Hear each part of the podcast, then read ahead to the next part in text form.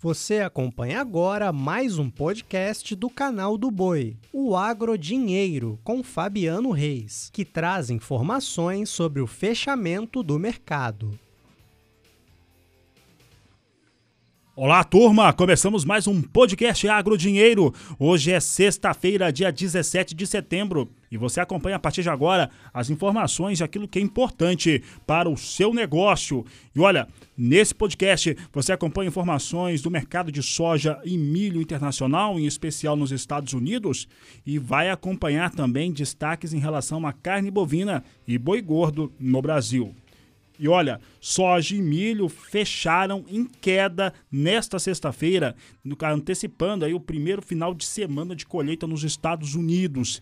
Há algumas expectativas em relação ao que pode acontecer essa colheita, em relação a milho, também a soja. No caso da soja, algumas expectativas de alguma espécie de melhoria em relação às estimativas de produção. Os dados do Departamento de Agricultura norte-americano a campo começam a ser colhidos também neste final de semana e uma situação semelhante para o milho. O que nós tivemos hoje no mercado foram muitos investidores e empresas que trabalham na atuação de grãos nos Estados Unidos, liquidando posições. E com isso nós tivemos quedas no dia de hoje. A queda na soja hoje chegou a superar 1%, então foi uma queda forte, mas depois essa queda acabou sendo reduzida de leve, mas fechando em queda de quase 1%. E é por isso que eu trago ela esse fechamento em destaque. Você vê que o mercado futuro da soja na bolsa de Chicago, posição de novembro fechou esta sexta-feira 12 dólares 84 centes mais 2 o bushel,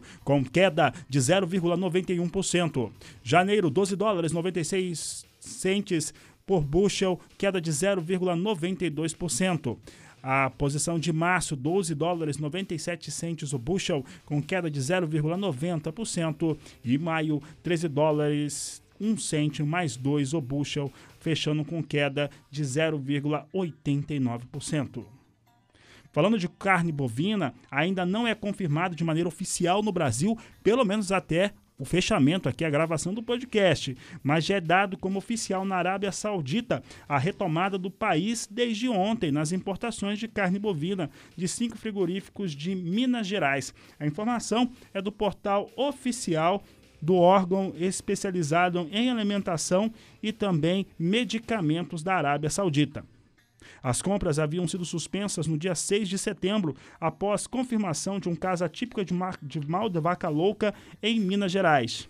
O embargo tinha atingido uma unidade da Plena Alimentos em Pará de Minas, duas da Supremo Carnes em Ibirité e Campo Belo, uma da Max Beef Carnes em Carlos Chagas e outra da Dimesa Alimentos do Grupo Fricom em Contagem. Por outro lado, haviam rumores que devem estar sendo confirmados durante esse final de semana de uma espécie de bloqueio de embarques por Rússia, Indonésia, Irã e Egito.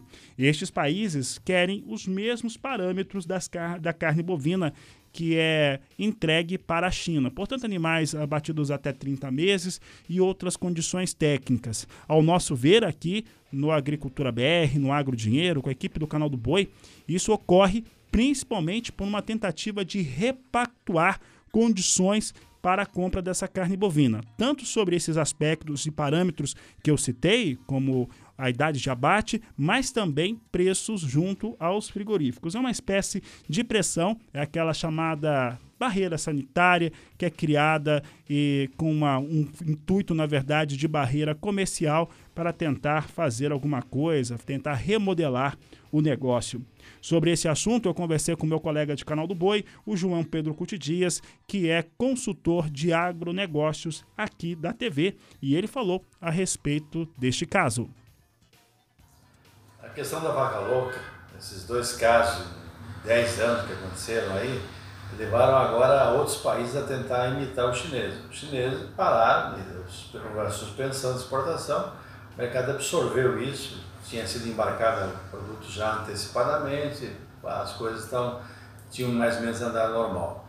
Agora a Rússia, a Rússia numa hora suspende e quando reata, criando animais com menos de 30 meses. Tudo bem, é um animal mais caro, uma carne melhor, por que não atendê-los também? parece que extraoficialmente outros países suspenderam, Irã, Tailândia, é, outros países, também, Egito, também parece que suspenderam as, as importações. As informações que tem é que é, suspenderam de frigoríficos de Minas e de Mato Grosso. Só como são coisas extraoficiais, há muita especulação no processo. A questão da vaca louca não é uma questão, um animal que morreram esses dois animais, é animal errado, não é animal que é para exportação, também não é para consumo interno, animal que, que aconteceu um, um, dois casos totalmente atípicos, não é uma, uma doença contagiosa, é uma doença que é uma degeneração do, da, das proteínas no cérebro do animal levou, levou morreram os animais, foram usados para, foram levados para a graxaria.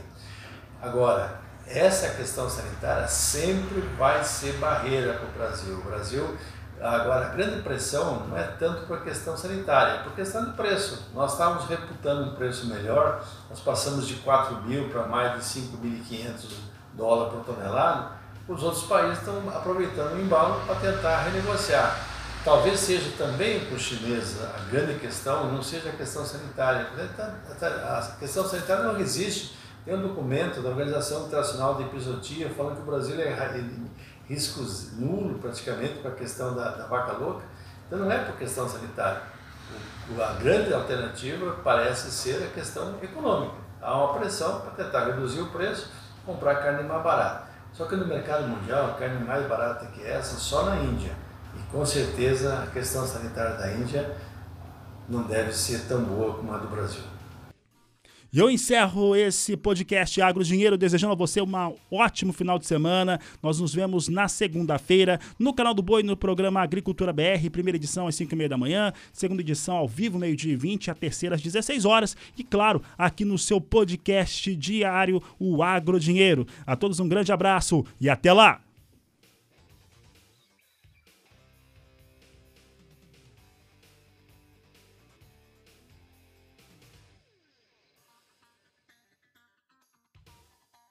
Você acompanhou o podcast Agrodinheiro. Para mais informações, acesse o nosso portal sba1.com. Até a próxima!